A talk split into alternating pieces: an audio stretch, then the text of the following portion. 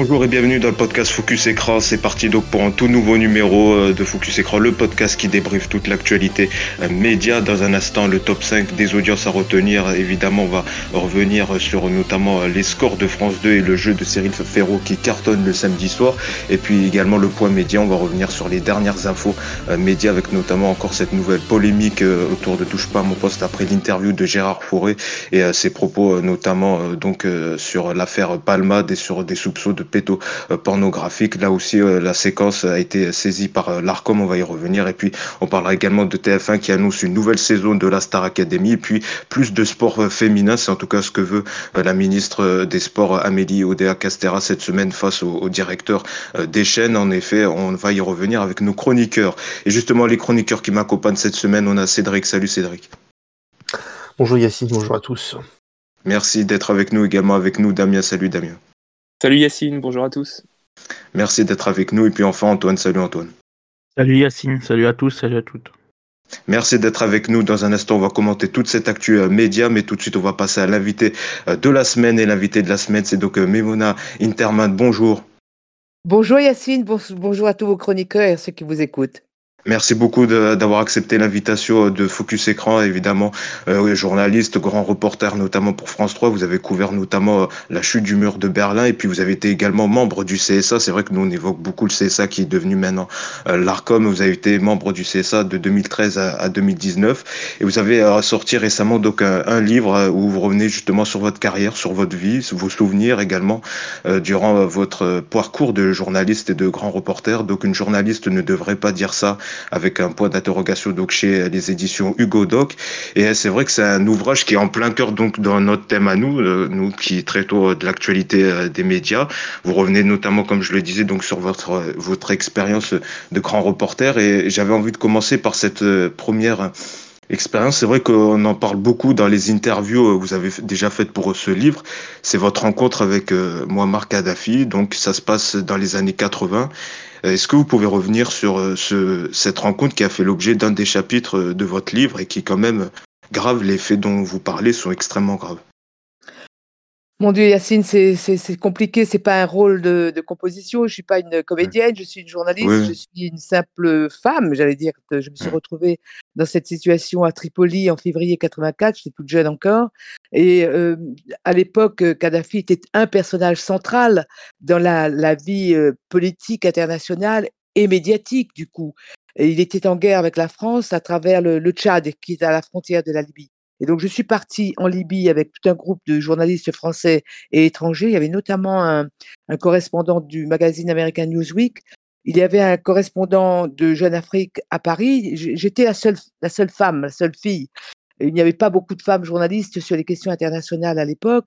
Et euh, je me suis retrouvée dans un piège. Donc, s'il vous plaît, pour, pour tous ces détails-là, je les ai écrits une bonne fois pour toutes dans ce livre en précisant que deux gendarmes sont venus m'interviewer chez moi en mai 2020. Je venais de déménager, je m'en souviens parfaitement. Euh, ce sont deux gendarmes qui travaillent sur les crimes contre l'humanité. Vous savez que la France, euh, au travers d'une loi spécifique, peut euh, auditionner des témoins, des gens qui ont quelque chose à dire là-dessus, sur tel ou tel crime, probablement en miroir avec l'affaire de soupçon de hum, financement illégal d'une campagne électorale, celle de l'ancien président Sarkozy. Donc tout ça est dans mon livre.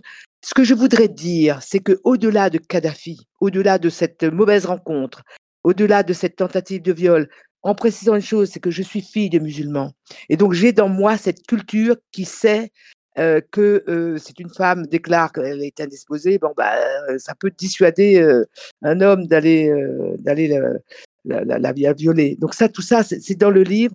Mais je voudrais préciser une chose, c'est que au-delà de Kadhafi, selon moi, il y a des recherches à poursuivre aujourd'hui encore en France, et si ce n'est pas aujourd'hui, un jour ou l'autre, ça viendra, c'est qui en France a eu accès régulièrement au portefeuille de la Libye, aux largesses de Kadhafi, et je ne suis pas certaine que dans le milieu de la politique française, politique intérieure, mais avec projection internationale, que des gens de droite et de gauche et fermer les yeux sur ces mauvais côtés, ces côtés criminels de Kadhafi, parce qu'ils avaient à gagner Il y avait, il y avait gros lot. La Libye, c'était un gros lot. Il suffit d'y aller. Je suis retourné au moment de la guerre en 2011, puis 2012. Et c'est un, puits de pétrole, mais pas que. Donc, il y a, il y a des gens en France qui ont, qui ont profité de ces largesses. Et d'ailleurs, dans une interview sur ce sujet-là, lorsque Kadhafi est venu en France en décembre 2007, sur le plateau de Paul Amar, qui à l'époque, euh, sur France 5, faisait une émission de médias. C'était une émission où il y avait Guy Bedos notamment, et on s'est parlé après avec Guy Bedos. Il y avait là des gens entourant la politique euh, internationale française de l'époque. Il y avait notamment un député, Alex Poniatowski, qui a défendu mordicus la venue de Kadhafi à Paris. Je le cite parce que je me souviens très bien de sa présence, je me souviens très bien de ses mots. Et ces gens-là devraient répondre quand même de certains aspects de leur proximité avec la Libye. Ce n'est pas à moi d'aller investiguer là-dessus. Je suis journaliste. Je continue à exercer pour le Midi Libre et la dépêche du Midi notamment, et j'écris. Mais il y a la justice en France. Et j'aimerais bien qu'elle soit un peu curieuse sur ces aspects-là. C'est pour ça que je suis revenu sur ce sujet. C'est pour ça. Et évidemment, c'est les sujets un passage important. C'est un passage, selon moi en tout cas, qui m'a marqué dans le livre avec cette phrase à Kelio, à Senson Bandit? ou Kelio, cette phrase donc euh, qu'a prononcé euh, Kadhafi à votre rencontre. Et c'est vrai que moi, c'est un passage qui m'a marqué. C'est pour ça que je voulais démarrer en tout cas euh, en, parler avec vous. Mais plus globalement, vous avez couvert d'autres conflits internationaux. On voit ce qui se passe actuellement en Ukraine.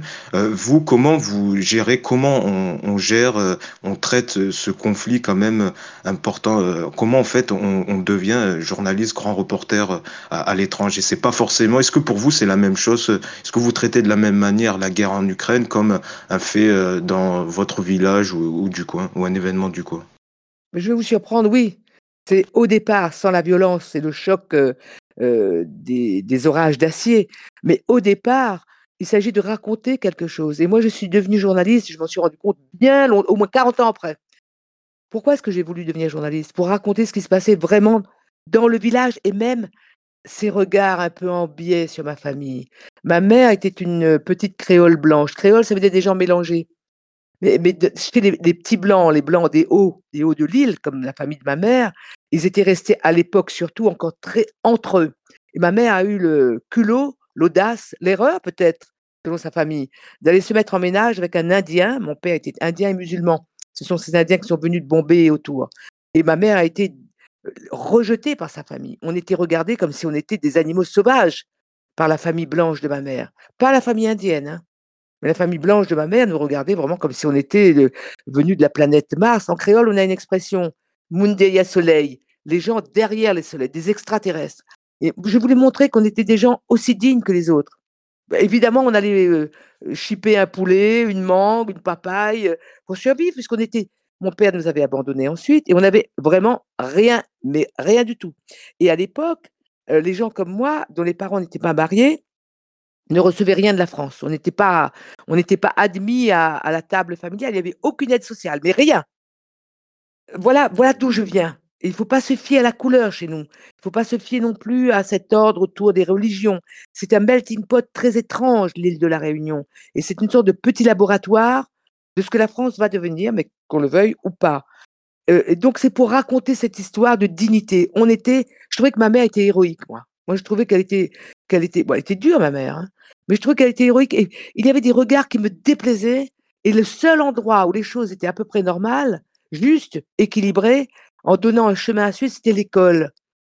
Et, donc, à l'école, j'ai compris que la parole était très importante. Vous voyez ce que vous faites là, vous, avec votre podcast, avec vos, chroniqueurs autour de vous. Vous prenez possession de la parole, mais vous avez mille fois raison, et c'est pour ça que j'ai accepté votre invitation. Je, je, ne sais pas si vous avez deux auditeurs, trois auditeurs, vingt auditeurs, mille auditeurs, je m'en fiche. C'est pas ça qui est important. C'est que vous avez le courage de vous dire, ce système ne me convient pas, il faut que je sois à la table et que je participe à la parole. Parce qu'on on pourrait tenté, lorsqu'on vient d'un monde euh, injuste, de, se livrer à la violence. Moi, je serais devenu un voyou. Si je pas eu l'école, je serais devenu un vrai voyou. Parce que je ne peux pas supporter l'injustice. Je ne justifie pas la violence, mais je dis simplement qu'il y a des explications. je voudrais être clair là-dessus. Je pense que qui que nous soyons en France, puisque nous vivons en France, c'est le cas dans d'autres pays, on devrait être admis à dire son point de vue. Et ça, ça, ça débloque les choses, ça démine des choses. Je suis devenu journaliste pour ça, pour participer au droit à l'expression publique. je suis allé un peu loin dans, dans, mon, ma réponse par rapport à votre question de l'Ukraine, le village, le droit à la parole, c'est dire, expliquer, euh, commenter et comprendre. On a, j'ai pas raison forcément sur tous les aspects de ce que je viens de dire, mais au moins je dis mon point de vue. Et de parler, ça empêche d'aller vers d'autres armes. La parole est une arme extra, extra. C'est un peu particulier parce qu'on dit souvent que le journalisme, c'est aussi une réalité. Voilà, c'est un milieu fermé. Euh, je veux dire, un fils d'ouvrier a malheureusement a peu de chances d'accéder au métier de journaliste de par peut-être euh, l'entrée aux écoles de journalisme qui fait que ça bloque certains euh, certains étudiants qui souhaiteraient peut-être se lancer là-dessus, mais en, voyant par exemple peut-être les frais d'inscription ou même aussi les concours, les épreuves de concours qui se disent je n'ai peut-être pas forcément le niveau pour entrer dans cette école et finalement ça, ça part, euh, ce métier il est fermé, ça part au tout début de l'école finalement, oui. Euh, qui bloque l'accès. C'est un point essentiel que vous soulignez. Quand j'ai souhaité aller au CSA, tout le monde m'a dit mais qu'est-ce que tu vas faire dans ce truc qui est tellement bureaucratique, c'est pas pour toi? En plus, tu as une grande gueule, tu vas pester. Oui, mais je suis allée parce que j'ai une grande gueule justement et parce que je ne voulais pas faire de l'entre-soi. Alors c'est sûr que j'ai un peu dénoté et je n'ai jamais cessé de dire je suis journaliste, je vais m'exprimer et j'ai eu de la chance que finalement, le président du CSA de l'époque, euh, Olivier Schramek, euh, il a bien vu qu'il n'allait pas m'arrêter comme ça. C'est pas que je sois euh, King Kong, mais il n'allait pas m'empêcher de parler, sinon je serais parti et j'aurais, ça aurait fait un, clash. Bon, les écoles de journalistes posent un vrai problème. Moi, je n'ai pas fait d'école. C'est pas un titre de gloire. Mais s'il avait fallu faire une école, je ne serais jamais à votre micro. Il y a eu un concours qui a été organisé à l'île de la Réunion, mais un concours national corrigé à la maison de la radio à l'aveugle. Et ça a fait un, truc énorme parce qu'on était une vingtaine de, jeunes et les deux qui ont réussi, c'était Suliman Bagnan et moi, Memona Afeji, qui est mon nom d'origine. Et, ça, ça a fait un peu de, un peu de bulle autour de ces familles créoles, ce qu'on appelle créole blanc, parce que chez nous, c'est pas aussi, les choses sont pas aussi bloquées qu'ici en métropole. Et on a démontré Suliman, qui était un pur indien, et moi, une moitié, différentes religions, etc. Mais c'est un point crucial. On a démontré, un, on comprenait les gens qui parlaient, puisqu'on venait du pays, on venait de l'île, et on était les deux premiers créoles de la Réunion à devenir journalistes, alors que les métropolitains qui arrivaient ne comprenaient pas un mot de créole, et à l'époque, les gens parlaient très peu le français. Moi, de ma famille, mes frères et sœurs comprenaient euh, moyennement, très moyennement. Et cette question de l'école m'a travailler et si j'ai voulu aller au CSA, c'est en particulier pour cela, c'est pour la représentation du peuple français dans les médias. J'étais très naïf parce que je pensais qu'un conseiller qui a en principe le pouvoir allait en effet changer des boulons de la machine. Quand j'ai vu que c'était très compliqué, je me suis appuyé sur la société civile. J'ai fait venir au CSA des gens qui n'avaient jamais mis un orteil dans cette fameuse tour Mirabeau qui est le siège euh, du CSA hier, de l'ARCOM depuis 2019. Quand j'ai vu que c'était si compliqué avec les chaînes, je suis allée voir des associations et j'ai travaillé en dehors du CSA, mais toujours avec l'appui du CSA, puisque j'arrivais avec ma casquette du CSA.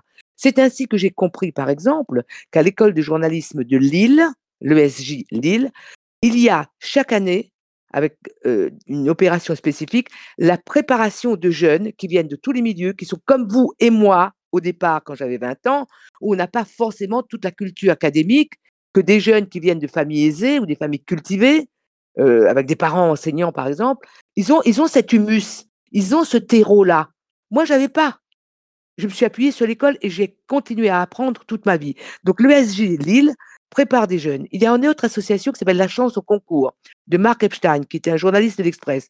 Là aussi, on prépare les jeunes. Et vous savez que lorsque, au bout d'un an, on prépare les jeunes et ensuite, ils se présentent au concours. Mais ils sont pas plus couillons que les autres, comme on dit en créole. Ils réussissent. Et donc, c'est ça qu'il faut faire pour tous ces marmailles, ces enfants. Et je suis créole, je, suis sur un point de vue créole de la Réunion. Pour tous ces enfants qui n'ont pas accès aux mêmes, aux mêmes chances que dans ces familles qui partagent la culture depuis des générations, eh bien, il faut leur donner ce béaba, plus l'école. Et ensuite, il faut qu'ils participent au concours. Et entre-temps, puisque tout ça est quand même encore très balbutiant, c'est que le début, ça marche de façon très compliquée, qu'il n'y a que 14 écoles qui sont reconnues aujourd'hui par les syndicats et donc par les télés, les radios, tout le système médiatique. Alors, il faut que des jeunes comme vous prennent le, prennent le volant entre les mains. Allez-y. C'est pour ça que je suis avec vous ce matin. Hein. Parce que je continue cette, cette façon de défendre les choses que je connais bien, c'est une situation que je connais bien, c'est pour ça que aussi votre votre parcours est euh, voilà de à la réunion d'une famille modeste et de voir ce que vous avez fait quand même de oh, grands reportages misérable, pour, même pas pour la modeste. France. Voilà, Oui, de, et d'avoir fait des reportages pour France 3, euh, c'est membre du CSA, c'est quand même un vrai accomplissement et, malheureusement rare dans le monde des médias. Vous êtes, euh, c'est un exemple rare euh, qu'il faudrait intensifier. Yacine, quand on arrive à monter l'échelle de corde, le problème, c'est que des gens comme moi, qui viennent de mon univers, une fois qu'ils arrivent à avoir des postes importants, dans la hiérarchie, c'est que la plupart du temps, ils ne tiennent pas l'échelle pour que d'autres montent. Ils oublient. Ils aiment bien regarder ailleurs, ils aiment bien se faire passer pour... euh, comme si on allait oublier leur origine, ne serait-ce que leur origine sociale ou pigmentaire. Mais non, on n'oublie pas. Mais bordel, aidez les autres. Aidez les autres. Aidez les petits, les petits jeunes comme vous à monter l'échelle. Vous avez du talent. Alors, il faut qu'ils deviennent très talentueux, très connus pour qu'on dise, ah, un tel, un tel est bien. Regardez le temps qu'il a fallu pour qu'un jeune, qui soit même pas noir, noir, noir, qui est juste métis, le danseur Diop, Guillaume Diop, regardez qu'il le temps qu'il a fallu pour qu'on admette sa présence à l'Opéra de Paris. J'avais travaillé ce sujet- ce sujet-là avec Benjamin Millepied, qui n'a pas traîné à l'opéra parce qu'il a vu comme c'est compliqué. Tout est compliqué. Tout est encore très compliqué. Et pardon de le dire, mais lorsque je regarde la télé allemande ou la télé, euh, la BBC, euh, Channel 4, etc., la télé allemande, c'est très souvent, puisque mon mari est allemand, donc on regarde la télé tous les jours. Mais la diversité de la société, la diversité sociale est bien mieux représentée. Chez nous, ça bloque encore. Il y a eu des progrès et je n'ai pas travaillé pour rien. Vous voyez que je ne suis pas jeune, hein, mais au moins, lorsque je passerai l'arme à gauche, je me dirai ça, j'ai été utile là-dessus. Et si on n'ouvre pas davantage les portes de l'audiovisuel en France, on va aller vers de véritables problèmes. C'est de l'intérêt des businessmen de l'industrie de l'audiovisuel de vous ouvrir la porte. Justement, j'avais deux questions au sujet justement de votre expérience euh, au CSA. Vous avez été euh, euh, donc membre du CSA pendant six ans. Vous, revenez d'ailleurs dans votre livre sur le cas Zemmour ou encore également l'arrivée de la chaîne russe RT France. Est-ce que selon vous, le CSA, qui est maintenant devenu l'ARCOM, a vraiment un pouvoir sur les médias ou est-ce que c'est vraiment juste pour un, organisme de figuration et que finalement il ne sert pas à grand-chose? Le CSA, euh, la question m'a été posée très souvent lorsque j'étais au CSA, mais à quoi vous servez? Donc, Et j'allais, j'ai fait plus de 150 déplacements en France dans des écoles, des associations. Je sais ce qu'on dit de l'ARCOM. Il ne faut pas se voiler la face. On dit que c'est une institution qui est complètement hémiplégique et qu'elle ne, qu'elle ne sert à rien. C'est pas tout à fait vrai. Puisque vous voyez bien sur les, les- les questions concernant l'émission de Hanouna, il y a eu deux fois au moins, dont une récemment, des amendes colossales qui ont été faites. Mais vous voyez, ça n'arrête pas. Parce qu'aujourd'hui, il y a aussi une bagarre autour de l'accès en prime time aux alentours dans le carrefour du 19h et qu'il faut être de plus en plus trash et de plus en plus clash pour participer au, festin et, et avoir des parts d'audience. Est-ce que le CSA, l'ARCOM aujourd'hui, fait son boulot? Est-ce que le régulateur fait son boulot? Pas tout à fait, pas entièrement, mais bien sûr que non. Est- Est-ce que c'est lui faire injure? Il lui manque peut-être des, instruments juridiques, certainement même. Parce que cette loi qui régit euh, la façon de fonctionner de l'ACOM date de 1986. Vous vous rendez compte? Vous vous rendez compte? C'était il, y a- bientôt deux générations. Pourquoi la loi? Moi, j'ai mis un paquet de temps com- à comprendre pourquoi la loi. En arrivant au CSA, j'ai dit autour de la table, nous étions neuf à ce moment-là, puis sept, avec le président qui était Olivier Charmec. J'ai dit, mais on s'en fout de la loi. On n'a qu'à prendre des décisions juste sur la, liberté humaine. Et j'ai bien vu qu'on rigolait, et il n'avait pas tort de rigoler. Parce que si vous prenez des décisions basées uniquement sur l'éthique, vous allez vous faire rétamer, et c'est pas tout à fait anormal, par le Conseil d'État qui est en France le juge suprême. Et vous savez quoi? C'est qu'en fait, les chaînes de télé en particulier, et de radio bien sûr, tout le tam-tam audiovisuel, disposent des avocats les plus aguerris qui connaissent tout, tout, tout du droit, et en particulier du droit de l'audiovisuel et bien sûr du droit de la concurrence. Et ils vont vous faire chuter. Le CSA a perdu quelques procès, dont le procès autour de la chaîne 23 qui avait été attribué presque gratuitement bah, il y avait 12 000 euros, mais disons la, la fréquence était donnée gratuitement, un homme d'affaires qui l'a revendu pour 80 millions. Voilà, qui a revendu pour 80 millions. Et le CSA a perdu ce procès, donc ça nous a un peu échaudé. Et donc, il faut une loi. Il faut une loi, c'est comme un code de la route. Il faut que ce soit incontestable. Il faut remettre cette loi à plat. Vous avez cité la chaîne RT, Russia Today avec le capitaux du Kremlin. Mais le président de la République le sait très bien. C'est que cette, cette chaîne, on aurait dû lui faire barrage. Mais comme il a fallu se baser uniquement sur le droit, alors, du point de vue du droit, ça allait. Mais du point de vue de la géopolitique et de, tout ce qu'il y avait autour du paysage, la façon dont la Russie traite les journalistes déjà, la façon, là, cet impérialisme, le nouvel impérialisme exprimé par Poutine, il n'aurait jamais dû avoir un tel tam-tam pour aller sur la place publique. Il a eu son tam-tam. Et il a fallu que ce soit l'Europe qui dise stop. Donc une décision purement politique. Et là, il n'y avait plus rien à dire. Alors j'ai juste une dernière question là, justement vous avez parlé euh, de, de Cyril Hanouna, on le voit c'est vraiment une relation conflictuelle, même d'ailleurs euh, vous quand vous étiez euh, membre du CSA, il y avait notamment eu la polémique avec Olivier Schramek, une vraie bataille en 2017 par rapport au canular homophobe qu'il avait fait dans Touche pas mon poste et qui lui avait valu de grosses fonctions. Là on a vu donc il y a une séquence cette semaine avec l'interview de Gérard Fauré qui a de nouveau été saisi par l'ARCOM. Que faut-il faire? On voit que la ministre de la Culture a essayé un peu de mettre en garde les dirigeants de Canal en disant que possiblement en 2025 euh, leur euh, leur convention ne pourrait pas être signée puisque c'est la date de fin euh, pour notamment pour C8 et pour CNews. Est-ce que vous vous approuvez un peu cette mise en garde de la ministre de la Culture et que faut-il faire notamment pour le cas TPMP et puis CNews qui deviennent problématiques même si Roch Olivier Mestre a pris la défense de CNews je crois la semaine dernière ou il y a deux semaines en disant que CNews respectait sa convention respectait les règles. C'est toute la tragédie de cette histoire. Est-ce que la ministre de la Culture elle-même a besoin de venir sonner le tocsin et est-ce que l'ARCOM n'est pas à même de s'appuyer sur le droit existant? Certes, il est défaillant, il y a des trous, et beaucoup de trous dans la raquette. Mais sur ce sujet-là, il y a des ressources dans la loi de 86 qui a été tout de même modifiée oh, 80 fois, cette loi a été rafistolée. Il y a des ressources. Euh, si euh, ce qui se passe à l'heure actuelle sous nos yeux n'est pas de nature à nous faire réfléchir sur l'importance de la mise en place d'un nouveau, nouveau panorama juridique, c'est qu'on ne comprend rien. Et si Hanouna continue à, à, à sévir, c'est parce qu'il sait très bien qu'il est appuyé. S'il sentait le vent souffler, le, le, le, le, bruit des balles siffler autour de ses oreilles, il s'arrêterait. Il se trouve que Hanouna, moi je suis allé deux fois au moins sur son plateau. Mmh. Finalement, c'est l'émission, son émission, dans laquelle il reçoit des gens de toutes opinions, des gens de toutes origines, des personnes handicapées. Et à, à une époque, quand moi j'y étais, quand j'étais au CSA, j'ai regardé ce qui se faisait, ce qui se diffusait, et les gens invités autour des tables euh, de, talk show. Il y avait si peu de place offerte aux personnes qui ne ressemblent pas à Dupont-Durand que je me disais, oh là là, mais dans ce paysage-là, c'est peut-être pas le pire. Je ne comprends pas pourquoi Cyril Hanouna, à part le fait d'aller conquérir des parts de marché, je ne comprends pas cette volonté d'aller au clash permanent. Je ne comprends pas pourquoi il fait ça. Quel dommage. Quel dommage. Et donc, il y a quelque chose qui m'échappe. Quelque chose m'échappe. Ça, je l'avoue, ça va trop loin. C'est carrément too much. Qu'est-ce qui se passe? Parce qu'en faisant venir ce monsieur l'autre soir, monsieur Forêt, il savait très bien ce qu'il allait sortir. Et d'ailleurs, c'est pas tout à fait anodin qu'en cours d'émission, il ait fallu mettre un bandeau sur l'écran en disant, en, gros, hein, qu'il ne partageait pas. Euh, euh.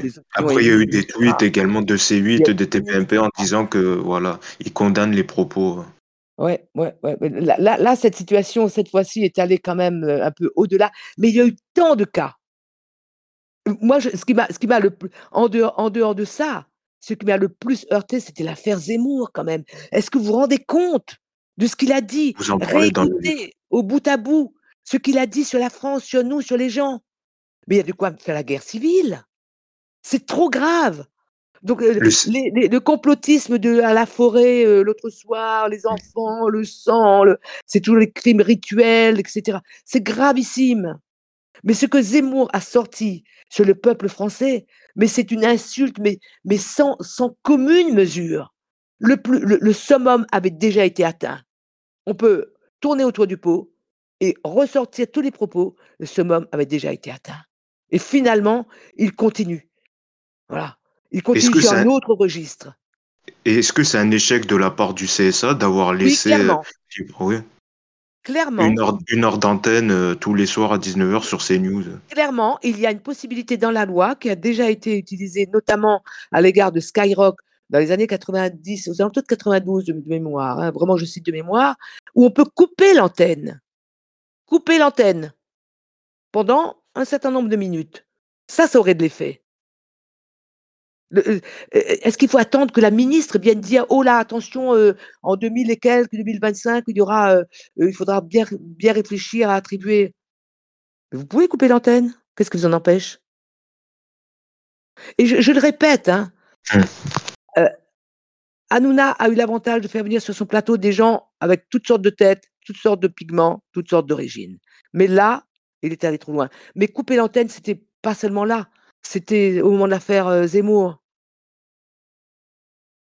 eh ben, en tout je, cas, je me ferais beaucoup d'ennemis hein, en disant ça. Mais s'il n'y a pas quelqu'un qui sort du bois en ayant la double expérience à la fois du régulateur et du journalisme, à quoi on sert? À quoi on sert? À quoi sert une vie? D'ailleurs, c'est les remarques qui reviennent souvent en disant mais que fait euh, l'ARCOM euh, justement autour de ces news? On pense notamment à, à Paqueric Zemmour, mais les propos de Jean-Claude Dacier fin décembre, je crois en fin d'année, il avait donc c'est vrai que c'est récurrent. Euh, mais, mais je vais vous dire, moi, j'ai été, été approché pour participer au débat de l'après-midi, mmh. pas sur pas sur C8, mais sur CNews.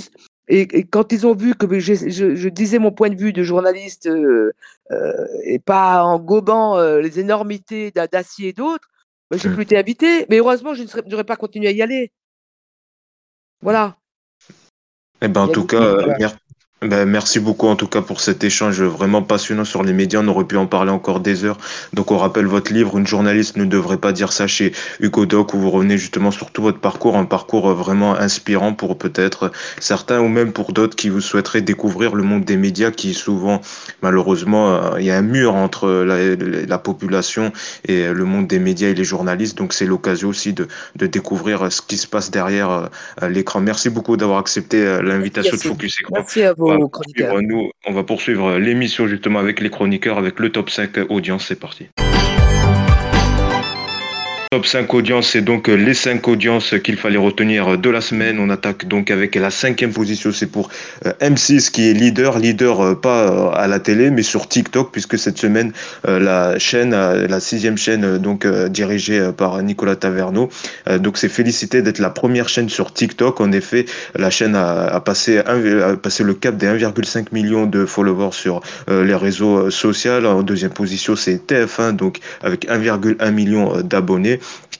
suivi de W9 avec quasiment un million euh, d'abonnés, puis C8 euh, avec 450 000 euh, abonnés. À noter qu'il n'y a aucune chaîne du service public n'a de compte TikTok, mais en tout cas voilà, c'est quand même M6 qui est donc la plus populaire sur ce réseau social jeune, donc qui a passé le cap des 1,5 million. Quatrième position, c'est donc le succès pour le portrait de Florent Pagny dans 7 à 8 dimanche dernier par Audrey Crespo-Mara qui a réuni 4,8 millions de téléspectateurs, soit 26,5% du public en troisième position, Une famille en or avec euh, Camille Combal qui était accompagnée de Florence Foresti et euh, ses amis. C'était vendredi soir en prime time. Ça rassemblait 2,5 millions de téléspectateurs, soit 13,2% du public. Un gros score sur les ménagères puisque sur cette cible, l'émission atteint les 28,3%. Un score semblable par rapport au précédent numéro en prime qui était consacré euh, donc sur la diffusion de la d'Astérix en salle. En deuxième position, c'est un record historique pour quotidien cette semaine en effet, la dernière partie qui euh, donc dure 15 minutes a rassemblé 2,6 millions de téléspectateurs, soit 11,6% du public. Gros score cette semaine donc pour cette dernière partie qui dure euh, voilà quasiment pareil que touche pas à mon poste et puis en première euh, position. C'est le nouveau record. Décidément on en avait déjà parlé la semaine dernière. En ce moment tout sourit pour Cyril Ferraud puisqu'il a battu un nouveau record avec son jeu en prime time le samedi soir 100% logique qui a rassemblé 3,5 millions de téléspectateurs soit 18,6% du public. Un beau score sur les ménagères également, puisque sur cette cible, elle atteint, la part atteint 21,5%. donc sur les ménagères, un nouveau record et qui était d'ailleurs proche de TF1, quasiment 400 000 téléspectateurs d'écart avec The Voice, qui pour la première partie, elle a rassemblé 3,9 millions de téléspectateurs. À noter que France 2 était large leader ce, ce samedi sur la journée, 23,9% de part d'audience pour la journée d'hier contre 17,5% pour euh, TF1. Donc gros écart sur cette journée de samedi. D'ailleurs, le Parisien a consacré un article en disant que voilà, en ce moment, vu euh, par rapport au vieillissement de l'audience à la télévision, que France 2 pourrait prochainement devenir euh, leader et donc TF1 pourrait perdre sa place, sa première place. Quelques commentaires rapidement sur ces audiences de la semaine, peut-être Damien? Non, bah tu l'as dit sans vraiment le dire, mais c'est vrai que The Voice sur TF1, qui a quand même été euh, la grosse machine pendant, pendant quelques années et qui euh, réunissait euh, jusqu'à pas moins de 9 millions de téléspectateurs durant les, les auditions à l'aveugle, bah, n'est plus ce qu'elle ce qu'elle était. Et ça fait quand même quelques années qu'on le dit, mais, mais voilà, c'est d'autant plus visible. L'émission a fini par s'user d'elle-même au fil du temps, malgré voilà quand même un essai de renouveler l'émission, de changer les coachs, de mettre des coachs un peu plus jeunes, d'aller vers euh, un autre public, etc. Mais l'émission est quand même en perdition. Euh, et, c'est vrai qu'à l'époque, les auditions à l'aveugle, c'était ce qui attirait le, le plus, et c'est encore ce qui attire le plus. Donc ça laisse craindre le pire quand même pour le reste de la saison, parce qu'on sait que tout l'intérêt de l'émission réside dans les auditions à l'aveugle. Euh, Cédric, un commentaire peut-être sur ces audiences M6, la première chaîne sur TikTok?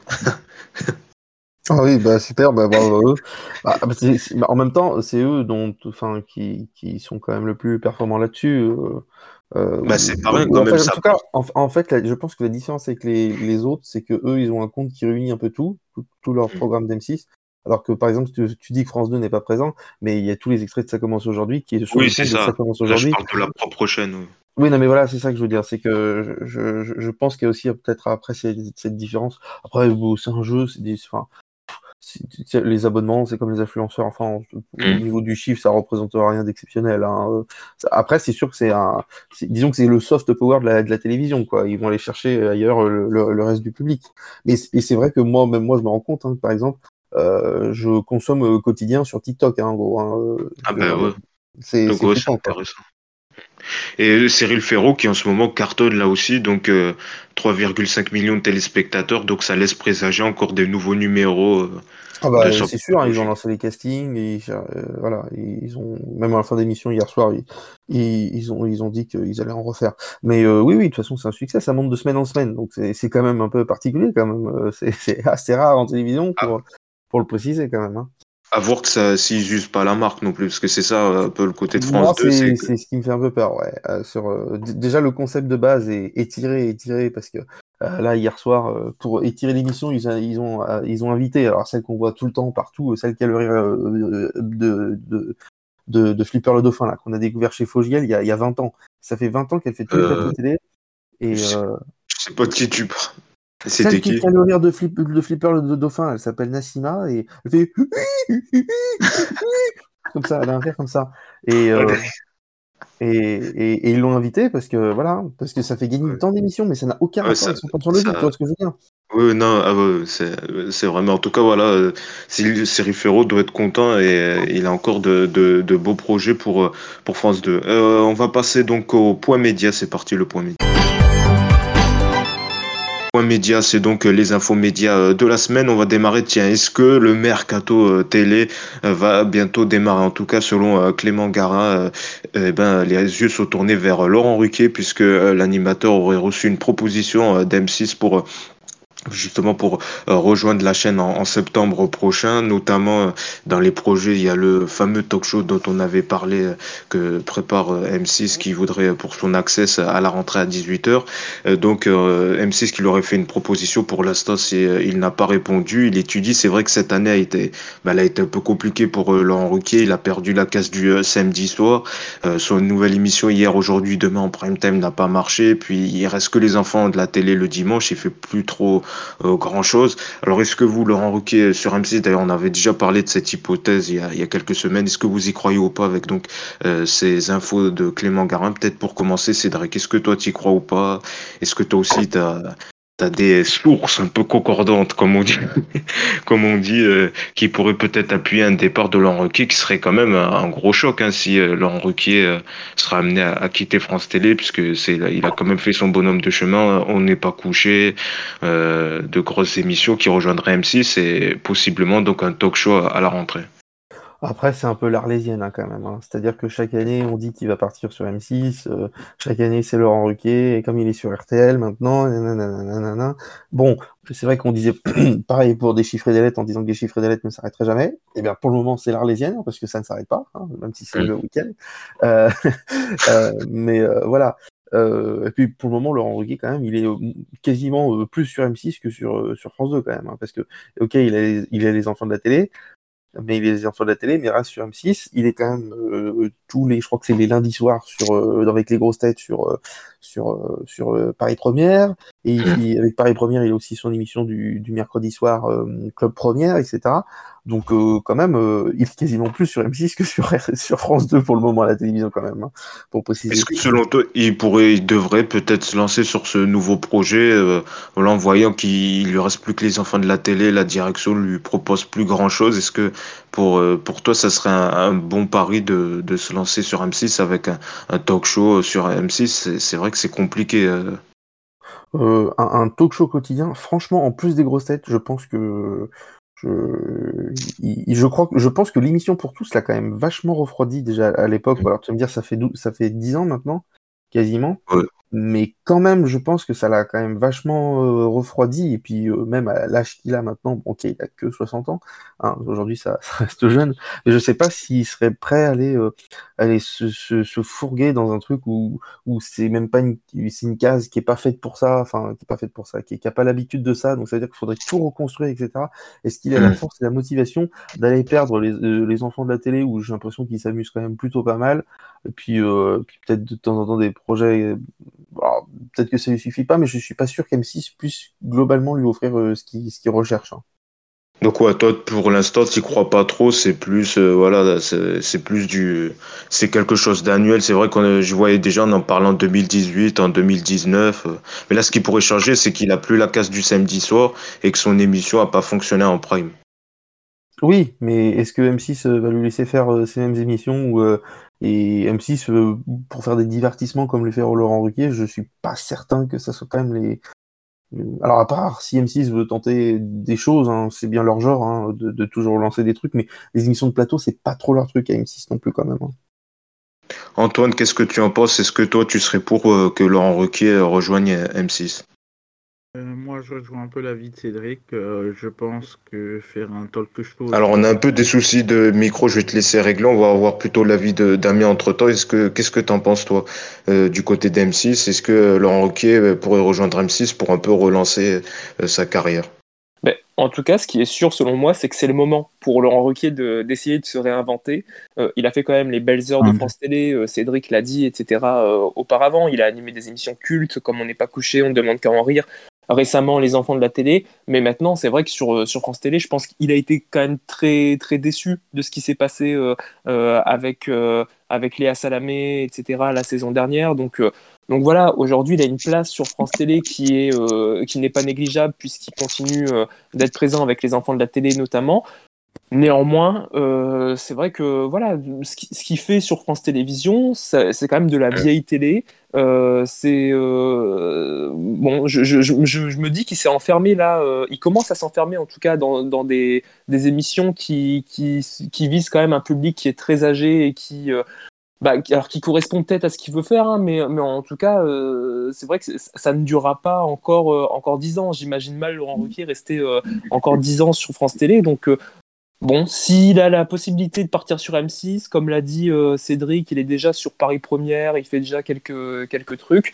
Euh, ça peut aussi être des essais. Euh, voilà, sur Paris Première, il, il s'est essayé là à, à, des émissions. On sait que c'est quand même quelqu'un qui aime animer des émissions de débat, le talk. C'est quelqu'un qui aime donner son avis. dans Les Enfants de la télé, c'est vrai que bah, il est quand même enfermé dans un, dans un concept. Donc, je pense honnêtement qu'il aurait tout à gagner à essayer de, de, se renouveler ailleurs. Et puis, euh, vraiment, dans, dans, le, dans, la pire des situations, c'est vrai que sur RTL, euh, voilà, les, les, grosses têtes, ça reste quand même une valeur sûre. Donc, euh, il aurait toujours ça. Mais pour moi, M6, c'est peut-être l'occasion pour Laurent Ruquier d'aller voir si l'herbe n'est pas plus verte ailleurs.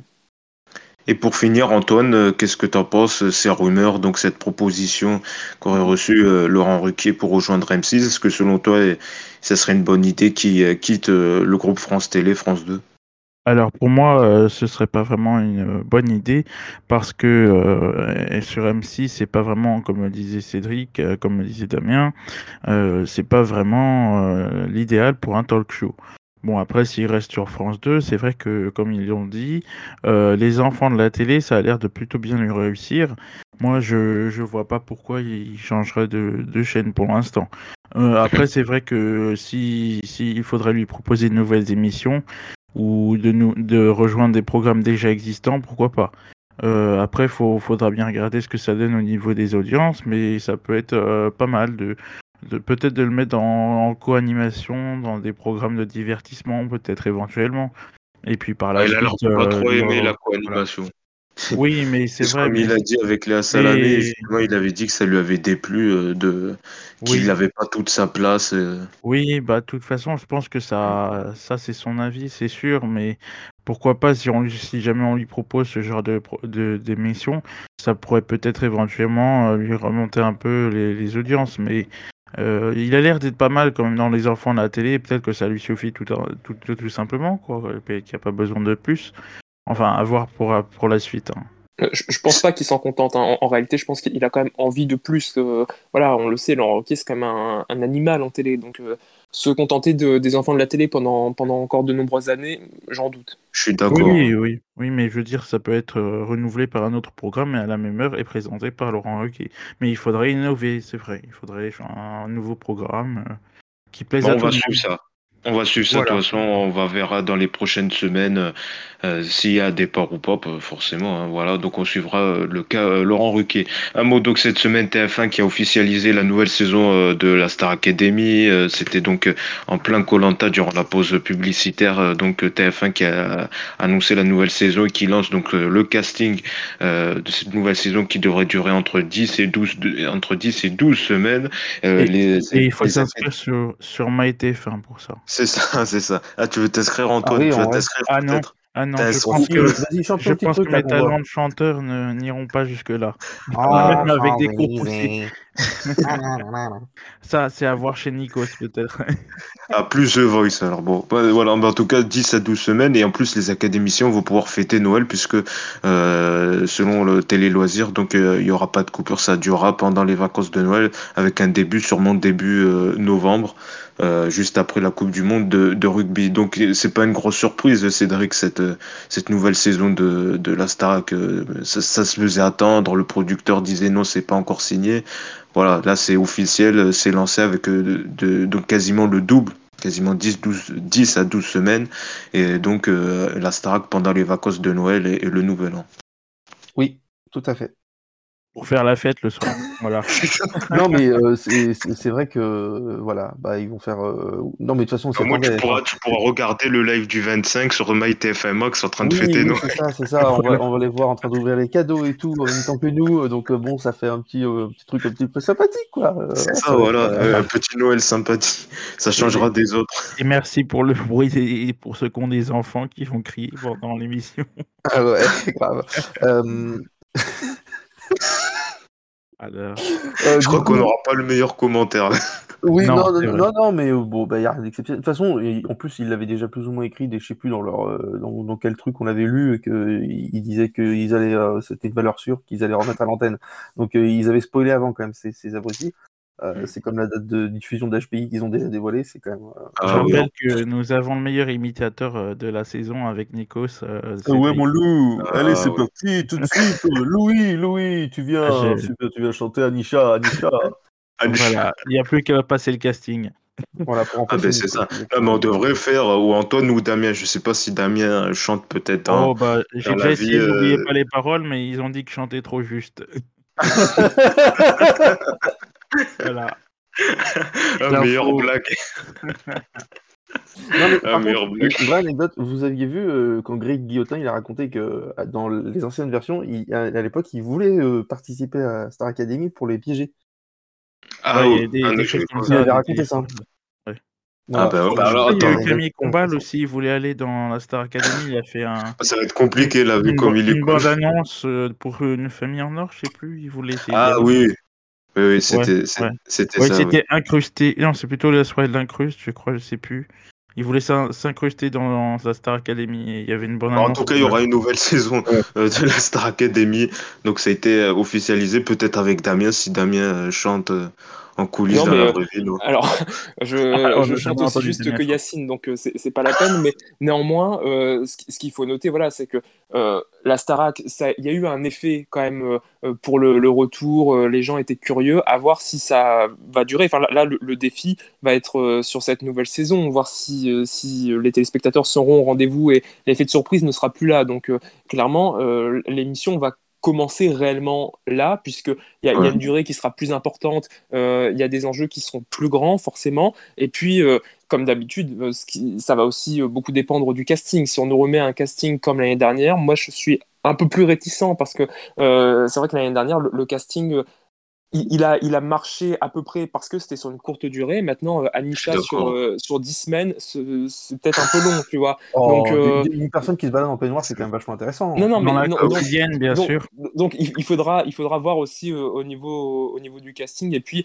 il paraît qu'il y a déjà des départs d'annoncer au niveau du corps professoral. donc, oui. à voir ce que, ce que ça va donner. Puisque la, la prof d'expression scénique, qui était quand même assez emblématique et qui Leur faisait ballon, le tour des, ouais. des, des réseaux sociaux et qui avait été euh, rapidement, euh, qui était rapidement devenue une Houspillé. star sur Twitter, euh, est annoncée déjà euh, euh, partante pour la, la prochaine saison. Donc, euh, elle sera remplacée visiblement. Euh, à voir ce que, ce, que, ce que ça donnera au niveau du corps le prof de théâtre aussi, Pierre de Breuer aussi, qui serait pas reconduit. Et Michael Goman aurait un rôle plus grand. euh, C'est-à-dire qu'il prochaine remplacerait tous les autres cours. Il ferait tout. Il va faire le débrief du, il va faire le débrief du dimanche. Bah, c'est d'ailleurs ce qu'il faisait euh, Oui, à la fin, ouais, ce qu'ils à la fin. On suite va après le Cédric, je clash. pense. euh, Et il était Ah plutôt bah oui, bon. Cédric. Dans, dans le moi débrief. Ah bah oui, Cédric au débrief là. Ouais. Voilà. Juste après l'enregistrement de l'émission là, un petit van, hop, On voilà. va faire un late show. C'est ça. Damien, t'as toujours ton abonnement TF1 Max pour euh, voir les prochaines saisons?